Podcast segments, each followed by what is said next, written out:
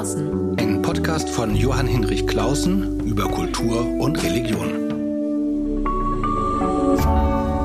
RevLab. Herzlich willkommen zu meinem neuen Podcast mit einem neuen Gast zu einem interessanten Thema. Ich störe mich so ein bisschen, wie wir Europäer und christliche Europäer machen da keine Ausnahme, sich immer noch für den Nabel der Welt halten. Und zurzeit kreisen wir als europäische Christenheit vornehmlich am liebsten um unsere eigene Krise. Und da finde ich es so hilfreich, sich mal einen Perspektivwechsel äh, bescheren zu lassen. Und deshalb freue ich mich sehr, heute Claudia Rammelt äh, zu Besuch zu haben. Sie kann uns dabei helfen, denn sie forscht seit vielen, vielen Jahren über die Lage christlicher Gemeinschaften im Nahen Osten und zugleich engagiert sie sich in einem Netzwerk, das nennt sich Migrationskirchen vor Ort, denn beides hängt ja längst miteinander zusammen. Die Situation der Christen dort und hier. Herzlich willkommen, liebe Claudia Rammelt. Danke, dass ich da sein darf.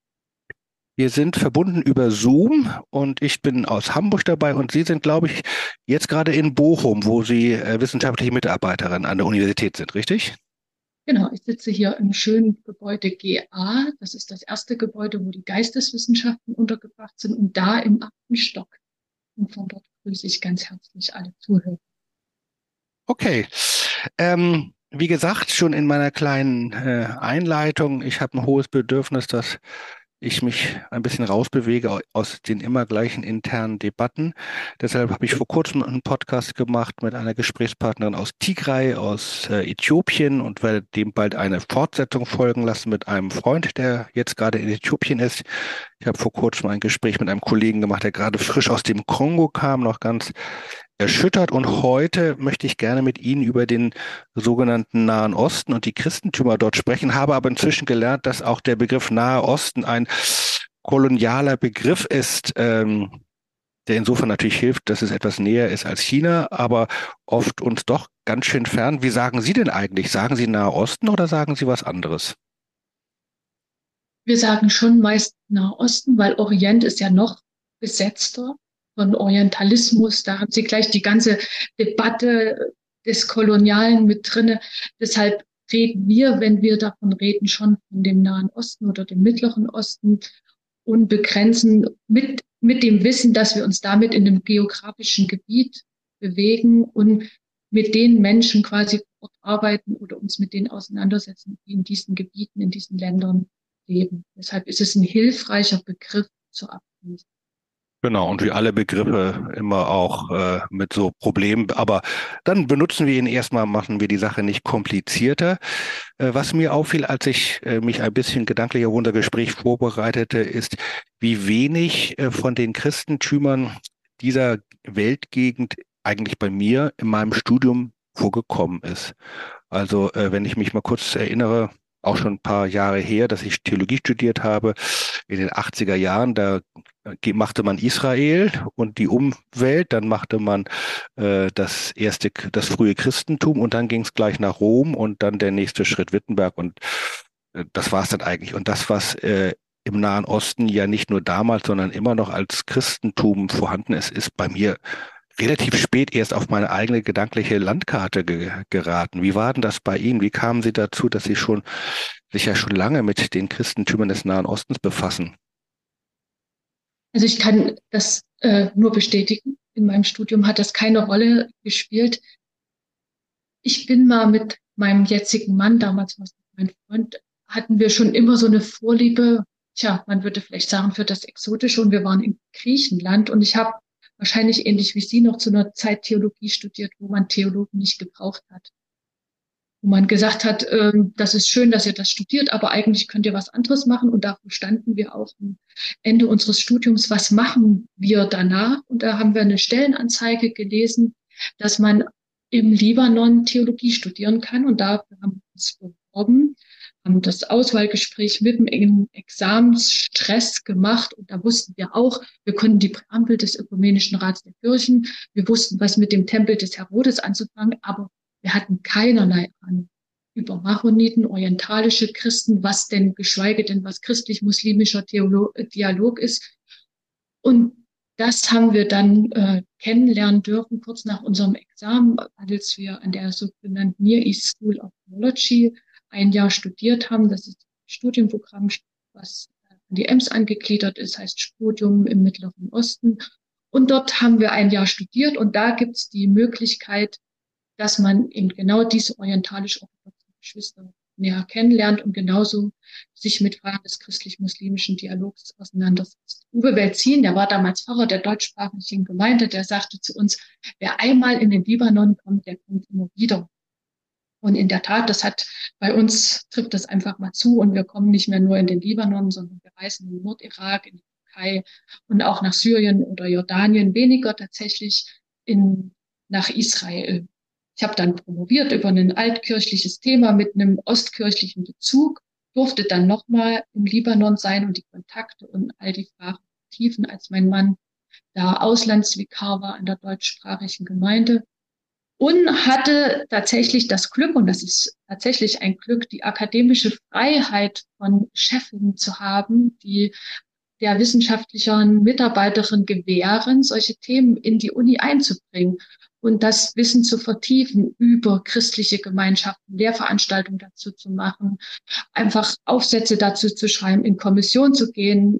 Bin mittlerweile Mitglied der Dialogkommission mit den Orientalen, Mitglied in der EMOG, nunmehr auch Vorsitzende des Studienprogramms SIMO. Und das, was quasi mal eine Leidenschaft oder eine kurze Leidenschaft war, ist zu einem Lebensthema geworden und lässt quasi nicht mehr los. Und ich versuche das natürlich auch in den akademischen Lehrbetrieb mit reinzubringen. Ja, ich habe nochmal überlegt, warum ist es äh, hm, früher so, als wir studiert haben, gut, ich Jahrgang 64, da war man immer zu viel. Ähm, ich kenne also die Situation, die, die Sie beschrieben haben, äh, wie Sie dazu kamen, aber ich, beim Studium war es, glaube ich, noch so ein nicht nur eurozentrisches, sondern auch so ein Fortschrittsdenken. Also das Christentum, Religion entwickelt sich weiter und da wusste man, so meine, meine Einschätzung mit diesen orientalischen Kirchen nichts anzufangen, die, die ja so altertümlich stecken geblieben zu sein schienen. Also ich, ich sage mal das Klischee, da können Sie gleich ähm, äh, ähm, das korrigieren. Also die eben bestimmte Entwicklung, die es im westlichen Christentum so nicht gegeben hat, nicht mitgemacht haben, das war die Verstörung oder ist das auch schon eine äh, völlige Fehlwahrnehmung? Nein, und das ist immer noch so. Also Gucken Sie sich die theologischen Fakultäten an. Der Lehrstuhl Tamke, der sich viel mit orientalischem Christentum besetzt hat, der nennt sich jetzt äh, weltweite Orthodoxie. Also man hat immer noch dieses, das sind die Rückwärtsgewandten, das sind die, die anders sind, das sind die, die mit Weihrauch ihren Gottesdienst feiern. Es kommt im akademischen Diskurs, kommen die orientalischen Christen, aber auch der Protestantismus des Nahen Ostens kommt nicht wirklich Deshalb ist es schön. Ich habe schon dieses SIMO-Programm erwähnt, worüber ich mal zu den Themen gekommen bin. Wir haben mittlerweile über 80 Studierende. Das heißt, es gibt Menschen, die vor Ort das kennengelernt haben und damit auch immer mehr zu Experten in den Bereichen werden oder überhaupt Kenntnisse davon haben. Im normalen Curriculum kommt das nicht vor, weil man weiter sagt, die Reformationsgeschichte ist das, was allein zählt. Oder wir müssen noch mal 19. Jahrhundert. Wie kann man ja. sich mit liturgischen Traditionen auseinandersetzen, die immer noch so sind, wie sie sind? Das ist natürlich auch wahrscheinlich die Faszination, ähm, dass eben so eine starke Tradition einem begegnet und zugleich ist es natürlich verbunden auch natürlich mit mit Veränderungen in der Zeit. Sie haben beschrieben, das fand ich auch interessant, das hätte ich gar nicht so erwartet, dass äh, Sie nicht nur sozusagen die ähm, orientalischen Kirchen äh, studieren, sondern damit immer auch gleich eine Auseinandersetzung mit dem Islam, Islam haben. Das legt sich geografisch nahe, hätte ich aber nicht gedacht, dass das thematisch so zusammenhängt.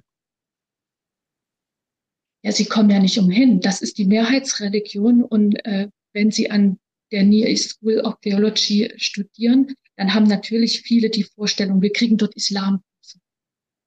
Und wir lernen was über den Islam. Das wird uns in Bewerbungsgesprächen immer wieder gesagt wir wollen ja mehr über den Islam. Das lernen Sie nicht. Das können Sie an jeder deutschen Uni, die Islamwissenschaft anbietet oder selbst Arabistik, viel, viel besser lernen. eine gute, solide Einführung in den Islam. Aber was sie natürlich lernen, ist, wenn sie sich mit orientalischem Christentum oder protestantischem Christentum im Nahen Osten auseinandersetzen, wie gehen die Gemeinschaften mit dem Islam? Und das ist, das ist ein tägliches Thema.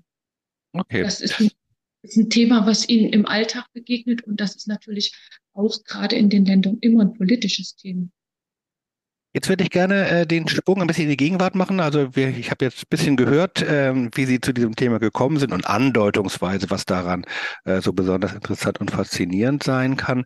Jetzt äh, frage ich mich natürlich, wie machen Sie denn heute Ihre Forschung? Ähm, können Sie da noch immer so reisen. Also manche Länder wahrscheinlich problemlos wie Jordanien, andere sehr beschwerlich wie der Libanon, stelle ich mir vor, mit den äh, ganz schwierigen Themen, die es dort gibt. Andere sicherlich auch gefährlich, vielleicht gar nicht zu bereisen, wie Teile Syriens. Wie, wie reisen Sie oder wie orientieren Sie sich? Lesen Sie nur noch? Machen Sie Dinge per Zoom? Wie äh, ist Ihre Arbeit? Also man muss lesen. Wir sind ganz fröhlich. Wir haben gerade die Bibliothek hier in Bochum davon überzeugen können, dass sie einen, den sogenannten Mid-East Wire abonniert. Das sind übersetzte Zeitungen aus dem Arabischen ins Englische. Da bekommt man Informationen, die man sonst nicht bekommt. Das ist natürlich immer eine zeitliche Frage. Wie schaffe ich es, up to date zu bleiben und wie schaffe ich es, das zu lesen? Aber, und das mache ich über viele Jahre, das Wichtigste ist immer auch wieder diese Länder zu bereisen. Und klar ist das gefährlich. Unsere Tochter, unsere Älteste, hat letztens ein Referat gemacht über den sogenannten IS und den Konflikt darum und sagte, Mama, das ist ja gefährlich, wohin du da reist. Und dann habe ich äh, kurz gestutzt und habe gesagt, ja, jetzt weißt du auch, warum immer nur einer von uns fährt. Also wir mhm. reisen regelmäßig, weil ohne diesen regelmäßigen Austausch kommt man ja nicht mit den Leuten in Kontakt, die auch gerade noch geblieben sind und erfährt nicht, was dort erzählt wird. Und das ist natürlich immer eine Gratwanderung. Also wenn Sie keine, keine Menschen vor Ort haben, die dann natürlich auch immer die sind, die äh, dafür Sorge tragen, dass einem nichts passiert. Uns haben wir Jesiden, als wir sie besucht haben, gesagt, ständig kommen Leute und die beschauen uns. Das ist natürlich, das ist eine große Gefahr, wenn man in die Länder reist, dass man nicht dieses, wir beschauen euch, sondern sag mal, spätestens mit äh, Sozialwissenschaftlern wie Clifford Gertz äh, sollte das überwunden sein. Da sollte es mindestens um eine dichte Beschreibung, wenigstens eigentlich um einen Dialog auf Augenhöhe gehen. Also zu sagen, ich begegne euch und ich muss das natürlich adäquat arbeiten, was ihr mir erzählt, auch wenn ich weiß, dass ich die Situation nicht ändern kann. Und das machen wir eigentlich ganz oft, dass wir auch Forschung mit humanitärer Hilfe in irgendeiner Weise versuchen zu verbinden, zu verknüpfen. Wir haben jetzt, wir reisen jetzt in 14 Tagen in die Südosttürkei, ins Erdbebengebiet teilweise. Und jetzt wurde zum Beispiel die Semesteranfangskollekte gesammelt, um sie dort den Christen zu überbringen. Das hilft nicht, aber das ist zumindest eine Anerkennung der Situation, der existenziellen Situation und eine Wahrnehmungssache. Wie nehme ich euch wahr? Ob ich, nehme ich euch als wissenschaftliche Objekte wahr oder nehme ich euch als Menschen wahr, mit denen ich dann Wissenschaft mache? Das, genau, das ist dann das eine ist, dass sie natürlich als, irgendwie auch etwas mitbringen als, als ein Zeichen der Solidarität, immerhin, dass sie ähm, ja auch nicht als eine Krisenjournalistin dann mal kurz ins Katastrophengebiet einfliegen und dann wieder ausfliegen, sondern wahrscheinlich immer wieder äh, die ähnliche oder selbe Orte aufsuchen und auch die Landessprache sprechen, beziehungsweise ich weiß gar nicht, äh, äh, äh, Türkisch, Arabisch sind ja schon mal selber unterschiedliche Sprachen und auch das Arabische ist ja sehr unterschiedlich in den unterschiedlichen Ländern. Wie verständigen Sie sich denn? Wir verständigen uns ehrlicherweise, muss ich das zugeben, wir können weder so fließend Arabisch, dass wir mit den Leuten Arabisch sprechen können. Also sie müssten ja Türkisch, Arabisch, Aramäisch, äh, am besten noch Armenisch sprechen. Das geht nicht. Ich habe mal ziemlich gut vor vielen Jahren Syrisch gelernt. Da konnte ich mich mit den syrisch-orthodoxen Christen im Lokaldialekt wenigstens ein bisschen verständigen. Wir machen ehrlicherweise vieles Englisch, weil die meisten Englisch sprechen. Können das auch. Und das können die meisten oder eben dann mit Übersetzer. Das haben wir mal gemacht, als wir ein Forschungsprojekt hatten, als wir zu den Christen im Irak gefahren sind. Da hatten wir dann Übersetzer mit, weil das wäre gar nicht anders gegangen bei der Vielzahl der verschiedenen Dialekte und Sprachen, die da gesprochen wurden oder die uns dann begegnet sind. Aber was ich schon kann, ist, sage ich mal, Floskeln des Alltags, dass man den Menschen zeigt, man weiß um die Sprache, um die Differenziertheit. Das ist wichtig und da freuen sich die Menschen immer, wenn man dann mit so ein bisschen Arabisch oder auch äh, einen syrischen Danke oder weiß, dass, wie das Vaterunser auf Syrisch geht. Genau, als kleine äh, verbale Türöffner und dann ist es natürlich, gehen Sie natürlich auch in komplexere Themen rein, die Sie wissenschaftlich bearbeiten, dann äh, kann das anders sinnvoll sein. Ich habe aber ähm, ein Thema, deshalb bin ich auf Sie auch gestoßen, weil Sie einen sehr klugen Text geschrieben haben über Christenverfolgung im Nahen Osten in der katholischen Zeitschrift Christ in der Gegenwart. Und das würde ich gerne mit Ihnen ein bisschen umkreisen, dieses Thema, die Situation von Christen, Menschen in äh, diesen Ländern, so unterschiedlich sie sind, aber aber vorher noch mal eine kleine zweite terminologische Erklärung. Das Wort Christenverfolgung ist so groß und schwer und man denkt dann gleich an die Märtyrerinnen und Märtyrer im alten Rom, die äh, heldenhaft den Löwen äh, zum Fraße geworfen äh, wurden oder gegen diese gekämpft haben. Das stimmt schon, habe ich gelernt, schon für die Urchristenheit nicht so ganz richtig. Es ist auch so ein Ideologie, Christenverfolgung. Äh, nichtsdestotrotz gibt es das ja, dass Christen in anderen Ländern, auch gerade in dieser Weltgegend, bedrängt werden, auch diskriminiert, verfolgt werden. Wie stehen Sie zu diesem Begriff Christenverfolgung oder würden Sie es anders nennen?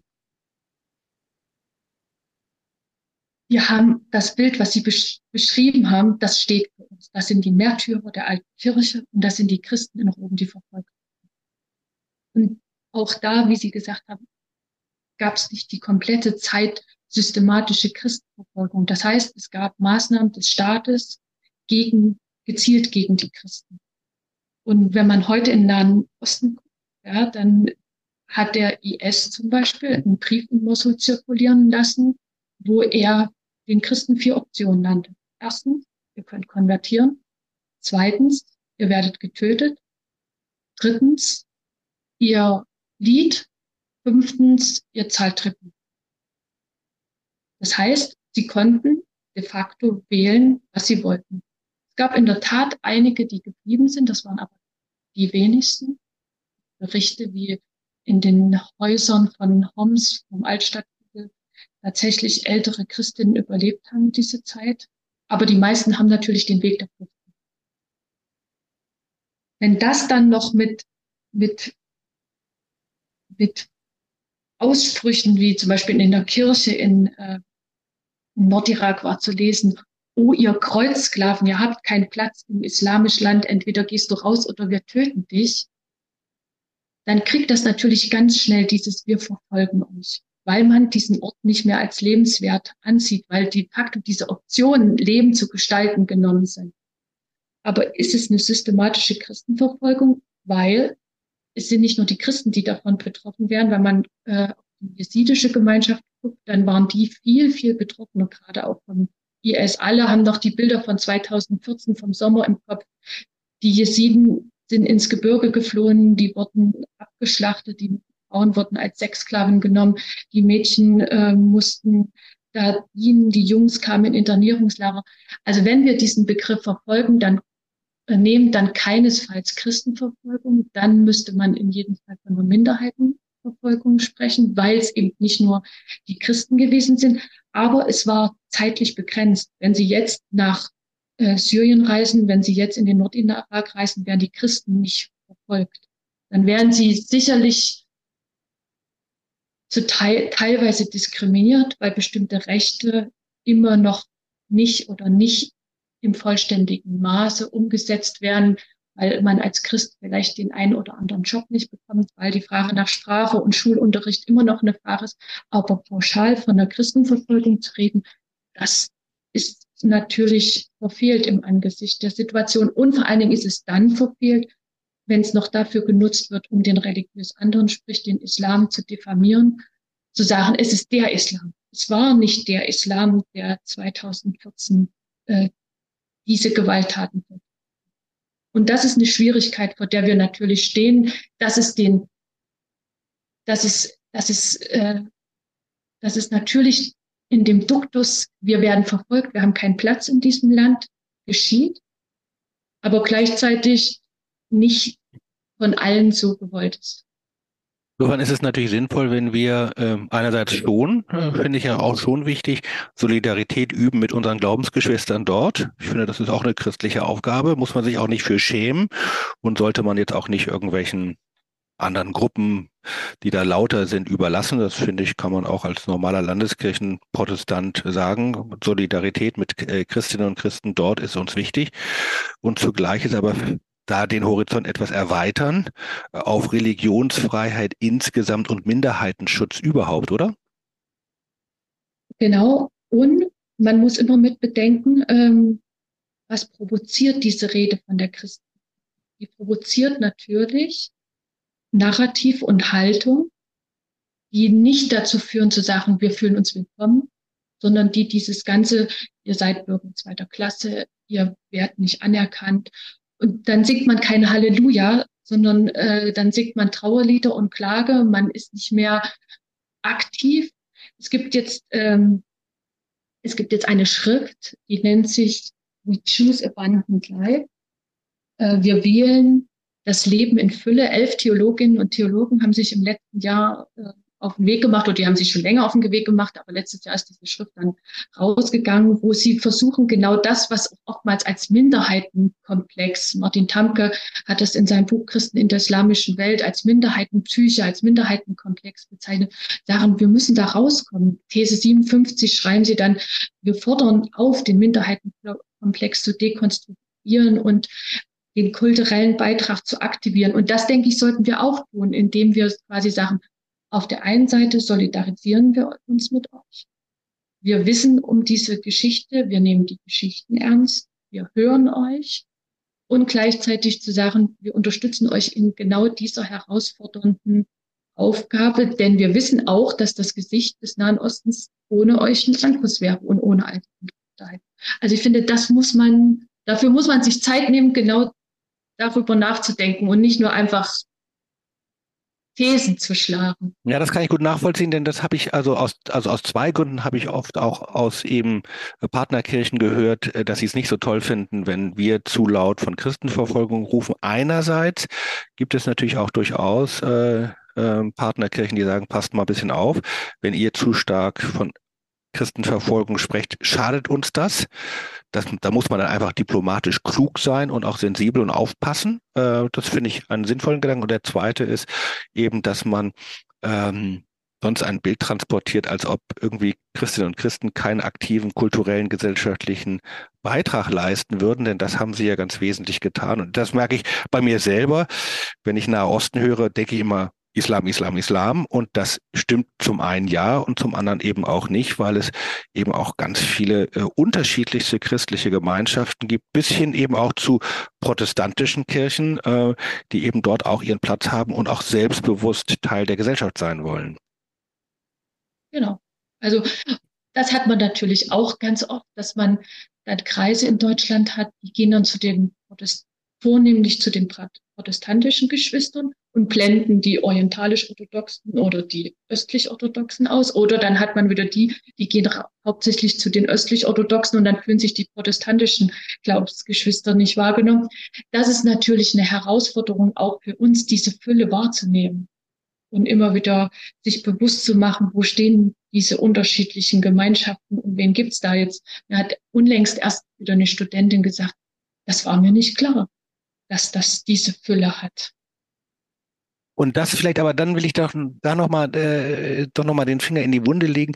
Das scheint doch durch äh, den ähm, die Irakkriege, arabischen Frühling, IS-Verwerfung äh, doch auch ein großes Problem zu sein, dass durch die großen Fluchtwellen von Menschen eben auch ähm, ganz alte, angestammte christliche Gemeinschaften nicht ausgelöscht werden, aber doch so stark ausgedünnt werden, dass dieser kulturelle Reichtum, von dem Sie gesprochen haben, wirklich gefährdet ist. Stimmt das so oder ist das eine Dramatisierung? Das, das stimmt schon. Auch die Zahlen, die Zahlen sprechen dafür. Ich meine, Sie hatten mal vor dem Irak 1,5 Millionen Christinnen und Christen im Irak. Jetzt sollen das noch 300.000 sein. Wenn es mehr sind, ist es gut. Wenn es weniger sind, ist es noch dramatischer. Es ist schon so, dieses Wer kann, der geht. Warum sollte man nicht gehen? Das ist nicht nur im Nordirak so, gucken Sie auf Syrien. Warum sollte ich da als Christ noch leben? Nicht nur als Christ. Also die, die Situation der Menschen in den Ländern ist insgesamt existenziell. Und die Christen haben es dann natürlich leichter, weil sie viele, viele Wandte, Gemeinschaften in Amerika, in Australien, aber auch in Deutschland haben. Es geht sich natürlich leichter, wenn ich weiß, dass schon ein Teil meiner Familie in einem dieser westlich geprägten Länder sitzt. Dann packe ich meine Gruppe und gehe auch dahin. Das ja, ja, es erinnert mich, also darauf komme ich gleich nochmal auf die Communities hier. Ähm, noch eine Assoziation vorher, äh, was ich mir auch erst vor kurzem so ein bisschen versucht habe zu Bewusstsein zu bringen, dass ja nicht der Nahe Osten nicht nur viele christliche Gemeinschaften äh, seit vielen, vielen Jahrhunderten ähm, Jahrtausenden äh, besessen hat, sondern auch ganz viele jüdische Gemeinden, die dann aber in den vor allem 50er Jahren in diesen großen Wirren und äh, auch Völkerverschiebung, Vertreibung ja auch besessen hat. Also das Judentum war ja nicht nur Israel, sondern in, an ganz, ganz vielen Orten. Das gibt es kaum noch, wenn ich das recht sehe. Das ist alles äh, vernichtet, vertrieben. Ähm, das, deshalb war das so eine Assoziation. Ähm, ein großer Verlust, dass nicht nur jüdische Präsenz in arabischen oder in muslimischen Mehrheitsgesellschaften äh, deutlich zurückgegangen ist, aber schon vor langer Zeit und den christlichen Gemeinschaften so ein ähnliches Schicksal droht. Natürlich und also lesen Sie lesen Sie Aussprüche oder oder Proklamationen von den Würdenträgern, die versuchen natürlich ihre Leute zu halten und zu sagen, bleibt hier und es ist lebenswert. Und es gibt natürlich auch Hoffnungszeichen. Ich habe das letztens nochmal diskutiert. Die Kirchen sind die ersten Orte, die wieder aufgebaut waren. Da kann man sich natürlich fragen, warum baut ihr die Kirchen auf? Und dann äh, sind das aber Orte, man kann hier noch leben. Kommt zurück. Die Kirche steht. Warum, warum kommt ihr nicht wieder her? Und es gibt natürlich Versuche, Leute wieder zum Zurückkehren zu bewegen. Wer leicht zum, wer leicht zurückkommt, sind natürlich die internal Vertriebenen, also die an andere Orte gezogen sind innerhalb des Landes, die kommen langsam zurück. Da gibt's dann skurrile Bilder. Ich kenne eine Fotografie aus Homs, die mich bewegt hat. Sie sehen die Trümmer und Sie sehen in einer Etage, wo eine Wohnung wieder renoviert wurde und wo dann abends da Lichter ausschienen und, und wo quasi Leben wieder möglich wird. Das sind Hoffnungszeichen und das lässt natürlich Leute wieder zurückkommen. Aber wer einmal hier in Deutschland, der kommt auch nicht so einfach zurück aus der Religionsfreiheit, aus dem sozial gesicherten Umfeld. Der geht nicht einfach. Und ähm, die Situation dort ist ja eben durch zwei große Bedrohung oder Gefährdung oder äh, äh, Problemlagen äh, gekennzeichnet, die beide miteinander verbunden sind. Das eine ist politische Bedrängung oder eben auch Bedrängung als Minderheit und das andere ist einfach die schlichte nackte Not, kaputte, zerstörte Häuser, kein Job, ähm, Nahrungsmittelschwierigkeiten, gesundheitliche Versorgung, das gehört ja beides ganz eng zusammen und führt dazu, dass es sehr schwer ist, sich vorzustellen, äh, wohin denn zurückgehen.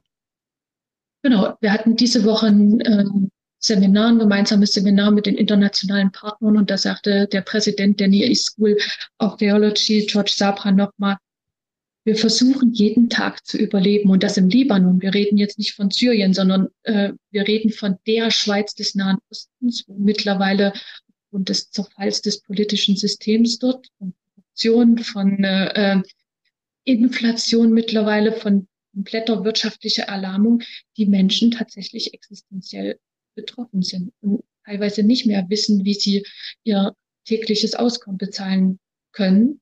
Das ist natürlich von Leuten, die nicht so hochgestellte Jobs hatten, noch mal schwieriger.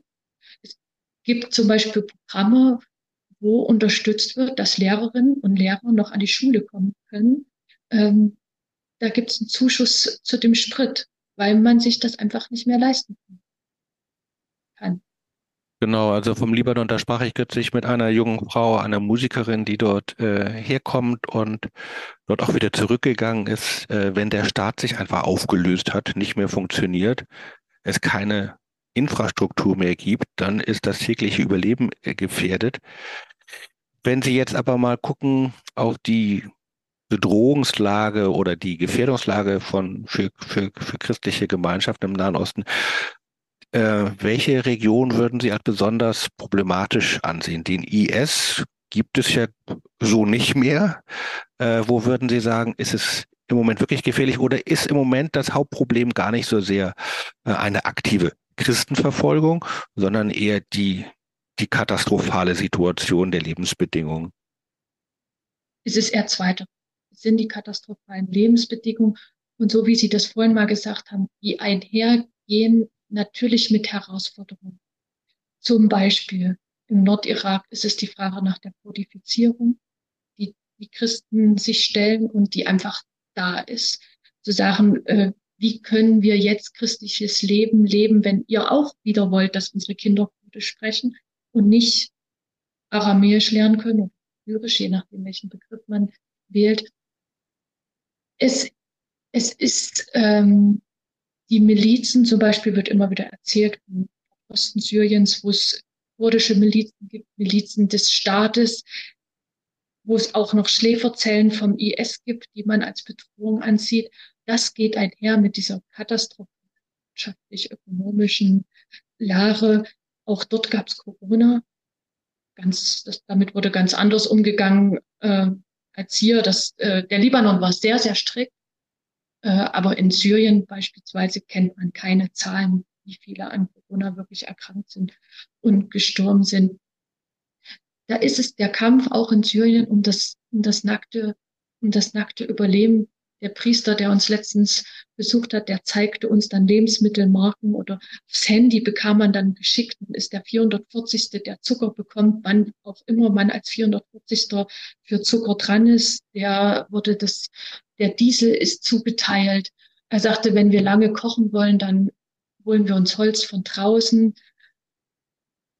Wenn man dann das, was passiert ist, noch mit, mit bedenkt, tja, dann ist es so, dass man sich, dass es die Hoffnungslosigkeit ist, die dominiert. Gehen wir doch mal dann den Schritt von dort nach hier. Ähm, viele Menschen sind ja hierher gekommen aus dieser Region. In Ihrem schönen Artikel haben Sie äh, darauf hingewiesen, dass äh, die meisten von uns, da habe ich mich ertappt gefühlt, das Klischee haben, da kommen die jungen Muslime, Stimmt natürlich zum Teil auch, aber stimmt natürlich auch nicht, sondern es kommen eben auch ganz viele äh, Menschen aus jesidischen Gemeinden sind gekommen, aber auch aus christlichen Gemeinden.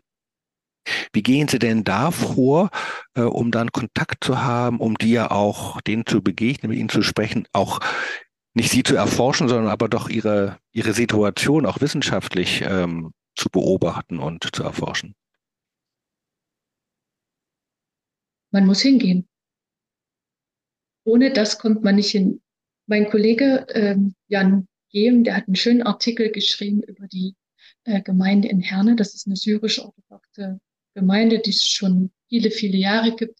Und er hat dann ganz minutiös durch Zeitungsartikel, durch Selbstdarstellung von Gemeindeplättchen und sowas versucht, genau diese diese Geschichte mal nachzuvollziehen. Wer da Interesse hat, kann das lesen in diesem Buch, was wir rausgebracht haben. Migrationskirchen, Internationalisierung und Pluralisierung des Christentums.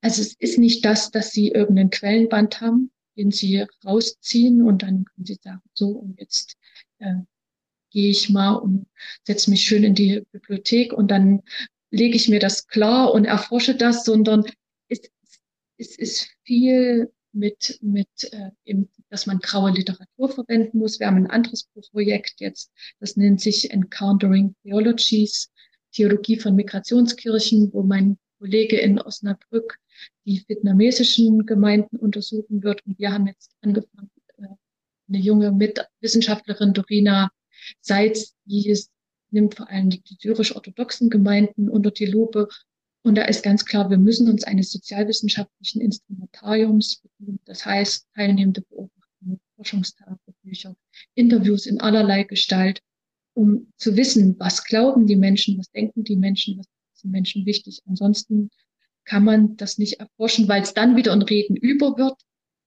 beziehungsweise hat man diese Information nicht. Als ähm, 2015 der große Flüchtlingssommer war, äh, war ich in Hamburg in kirchlicher Verantwortung und hatte damals ein Gespräch mit dem Bezirksbürgermeister, Bezirksamtsleiter, also äh, einer, der wirklich einen großen Teil der Stadt Hamburg äh, regiert hat und der ganz entspannt war, was äh, bestimmte Communities anging. Der sagte, die syrischen äh, Leute, die werden von ihren Communities hier eingeatmet. Und äh, da müssen wir jetzt gar nicht so furchtbar viel machen. Natürlich viel genug, aber ähm, die haben eine ganz hohe äh, Kraft der Auf der, der Selbstorganisation, die jetzt nicht so unseren Strukturen von Vereinen und so äh, und Stiftungen entspricht, aber die doch sehr starke Leistung bringt, was Integration von Neuankömmlingen angeht. Äh, hat er mir so nebenbei mal erzählt. Würden Sie das teilen oder würden Sie sagen, das ist doch sehr unterschiedlich? Das kann man auf jeden Fall teilen. Was ich nicht teilen würde, ist, die haben andere Strukturen, weil die genau Vereine, die können ja nur Vereine gründen. Also auch mhm. die Gemeinde Herne ist ein Verein. Äh, die koptisch-orthodoxen Gemeinden sind Vereine, die armenisch-orthodoxen Gemeinden sind Vereine. Also wenn Sie mal, äh, wenn Sie nicht einen Stadtspaziergang machen wollen oder eine ganze Deutschlandtour, um mal diese unterschiedlichen Gemeinschaften kennenzulernen mit ihren Gebäuden, mit ihren Einrichtungen, dann können, kann man auch Mr. Google befragen und wenn Sie da eingeben, werden Sie sehen, dass das komplett Vereinsstrukturen sind. Und das hängt natürlich damit zusammen, dass diese, wir denken ja immer, alle sind 2015 gekommen. Die sind ja nicht alle 2015 gekommen. Die meisten oder viele sind schon als Gastarbeiter gekommen. Die sind dann weitergekommen, schon zunehmend nicht als Wirtschafts Geflüchtete, sondern als Menschen aufgrund von politischen Repressalien, aufgrund von politischen Druck, die gekommen sind. Und die gehen natürlich in diese Gemeinschaften, werden dort, werden dort aufgefangen, werden dort integriert. Aber auch das ist eine Herausforderung. Wir waren letztens in Berlin in der syrisch, bei den syrisch-orthodoxen. Ich war da nicht mit zum Gottesdienst, aber äh, meine Mitarbeiterin und Jan Geben, die äh, zeigt mir dann ein Bild. Und das das ist schon innersyrisch eine Herausforderung, weil nämlich die Christen, die ursprünglich aus Türkei kamen, das heißt die Tuabdin-Christen, die sprechen das sogenannte Turoyo. Die, die aus dem Nordirak kommen oder auch aus Syrien, die sprechen vor allem Arabisch. Welche Sprache nimmt man nun als Verständigungssprache, wenn gar nicht mehr alle das, was man als Ursprache, nämlich Aramäisch bezeichnet, äh, spricht? Und was macht man mit denen, die schon Kinder und Kindeskinder haben und denen dann das Deutsch wichtig ist? Die haben einen Beamer und da wird die Liturgie beispielsweise in ganz verschiedenen Sprachen an die Wand geworfen und da kann man die Liturgie mitverfolgen. Ähnliches kenn, kennt man noch ein bisschen anders äh, gewendet von ähm, jüdischen Gemeinschaften hier in äh, Deutschland, wo dann alteingesessene Jüdinnen und Juden sind und dann kommen in verschiedenen äh, Zeitabschnitten dann eben aus der Sowjetunion und so weiter und so weiter. Man hat dann doch ganz schön viel Integrationsarbeit zu leisten. Das kenne ich nur aus den jüdischen Gemeinden. Aber in den syrischen ist es dann vielleicht gar nicht mal so viel anders, äh, weil natürlich die einen schon ganz andere Themen haben, weil sie hier etabliert sind, äh, auch die Kinder schon viel stärker der deutschen Gesellschaft sind, äh, sie vielleicht diesen Verein auch gar nicht so sehr als Safe Space brauchen, wie vielleicht die Neuankömmlinge. Genau. Da bin ich jetzt mal gespannt, was das Forschungsprojekt hervorbringt, wo da vielleicht auch Differenzen hervortreten zwischen denen, die schon lange da sind und denen, die jetzt neu dazugekommen sind. Das ist, das geht sicherlich nicht reibungslos. Äh, aber das ist ja, wir reden immer von Integration. Ich würde sagen, gerade die, die länger schon da sind, die sind alle integriert. Die meisten der Kinder studieren hier an der RUP. Schon die Eltern sind teilweise Ärzte, Ingenieure. Also die sind alle das, was wir als gesellschaftliche Integration bezeichnen. Die sind alle integriert. Da ist keiner, der der nicht weiß, wie unsere Gesellschaft funktioniert. Was aber weiter eine Herausforderung bleibt, sowohl für die, die schon länger da sind und sicherlich gerade für die, die neu dazugekommen sind, ist natürlich, wie kann ich das, was mir in, den, in dem Land der Herkunft wichtig war, an Glaube, an Dogma, an Tradition, wie kann ich das hier in Deutschland setteln? Das ist eine, das ist eine große Frage, die umtreibt. Da spielt das, was ich zur Sprache gesagt habe, natürlich eine große Rolle. Da spielt aber auch das eine Rolle, wie kann, wie kann Unterricht aussehen für das Vermitteln? Springen Kinder noch auf, auf unsere Traditionen und auf das, was uns wichtig ist? Ja, ja, ich, ich kenne das ja äh, aus vielen evangelischen Kirchen, wo dann nach dem deutschen Sonntagsgottesdienst dann die nächste Gruppe kommt und das sind dann ganz unterschiedliche. Da gibt es ja viel auch schöne Gastfreundschaftskonstellationen mit unterschiedlichsten Gemeinden. Und dann kann man manchmal sehen, die deutsche Gemeinde tröppelt dann aus dem Gottesdienst in kleiner Zahl müde und alt raus. Und dann kommt eine große, äh, sehr viel jüngere syrische oder irakische oder sonst wie Gemeinde dazu. Äh, äh, es kann aber natürlich, natürlich auch sein, dass die Säkularisierung, die auch uns betrifft, natürlich auch äh, die Oriental aus dem Orient, aus dem Nahen Osten kommenden christlichen Gemeinden auch betrifft und die dann plötzlich auch so einen Kulturschock erstmal zu verarbeiten haben, wie wie leben Sie denn in einer offenen Gesellschaft, äh, jetzt auch nicht geschützt durch sozusagen feste Verbundenheit in einer als Minderheit, sondern auch so ausgefranst, mit allen Möglichkeiten des Ausfranzens, stelle ich mir vor, macht es ja auch nochmal doppelt schwer, ähm, so ein Identität, auch einen christlichen Identitätskern äh, sich zu bewahren oder neu zu formulieren. Genau, und da gibt es ich hatte letztens ein Gespräch mit den armenisch-orthodoxen Bischöfen. Für die armenisch-orthodoxen ist das eine große Herausforderung, die Säkularisierung. Das wurde im Gespräch ganz deutlich, dass quasi das, was man, was man in jedem Lehrbuch über die armenisch-orthodoxen liest, armenisch sein heißt Christ sein. Das heißt es hier in der Diaspora tatsächlich nicht mehr. Man hat unter zehn Priester, um die 70.000 armenisch-orthodoxen Christen zu betreuen. Das heißt, man ist herausgefordert, wie kann ich diesen Glauben noch an die Jugend weitergeben. Als wir letztens in Warburg waren und dort mit dem Bischof geredet haben, der erzählte uns dann, und das war fast unmenschlich, was er uns da erzählte, dass er von Jugendkreis zu Jugendkreis reist, um von Glauben, von seinem Glauben zu reden und die Jugendlichen zu motivieren. Die kleine Apostolische Kirche des Ostens. Da hatte ich letztens ein Gespräch mit einem Priester in Wiesbaden und er sagte, ich, ich suche erstmal einen Raum, wo ich das überhaupt machen kann. Ich brauche Orte, wo ich unsere Jugend unterweisen kann. Und er war dann ganz fröhlich, dass er, dass er mit seinen Jugendlichen im Sommer in die Schweiz fahren kann und dort sowas wie religiöse Unterweisung machen kann, um dieses Zerfasern, so wie Sie das jetzt beschrieben haben, dem entgegenzutreten. Und da muss man auch gucken, wo die Reise hingeht gibt jetzt eine Bemühung von den syrisch-orthodoxen, die ist schon ganz weit gediehen, auch zu sagen, wir bilden syrisch-orthodoxe Religionslehrerinnen und Lehrer aus, die sprachfähig sind, unsere Tradition, unseren Glauben hier Schülern in der Diaspora zu vermitteln. Der ist in Schwäbisch Gmünd aufgebaut und der soll jetzt von einem Zertifikatsstudiengang in den Erweiterungsstudiengang umgewandelt werden. Gucken wir mal ein bisschen auf die Uhr, dass wir so langsam den Bogen schließen, aber vielleicht äh, schließt sich daran ganz gut an, das, was ich am Anfang erwähnt habe, dass Sie sich nämlich engagieren für das Netzwerk Migrationskirchen vor Ort. Ist das so ein Verbund von äh, unterschiedlichen christlichen Gemeinschaften, die sich diesen Fragen stellen, also auch Struktur, Gebäude, äh, manchmal auch vielleicht Geld und Personal zur Verfügung zu stellen, damit Migrationskirchen auch vor Ort ankommen können, oder ist das was anderes? Nee, das ist ein bisschen was anderes.